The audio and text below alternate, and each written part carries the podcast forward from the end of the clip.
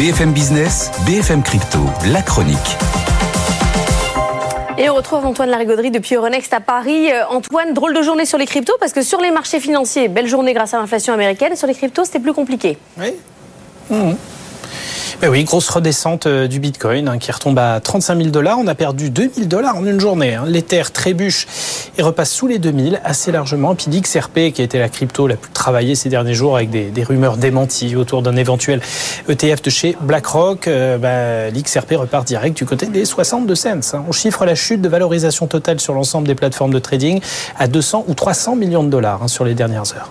Alors, comme partout, il y a toujours des tentatives de levée de fonds. Euh, Antoine, ça s'est passé notamment pour le cas de blockchain.com. Levée de fonds, oui, mais forte baisse de valorisation.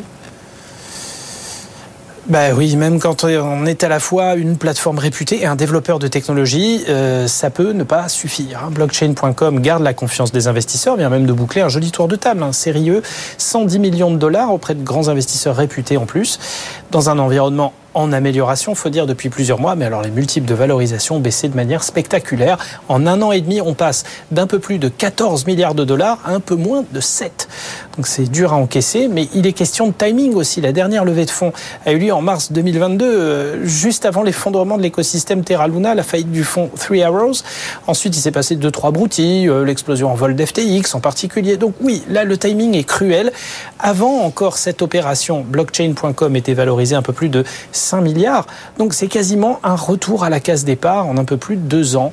C'est aussi le problème de ces levées de fonds privés. Hein. Autant la bourse vous donne un prix et une valorisation en temps réel, en quantifiant la valeur et les risques, autant bah, les tours de table, hein, souvent très éloignés les uns des autres, vous exposent à des changements d'environnement extrêmement brutaux.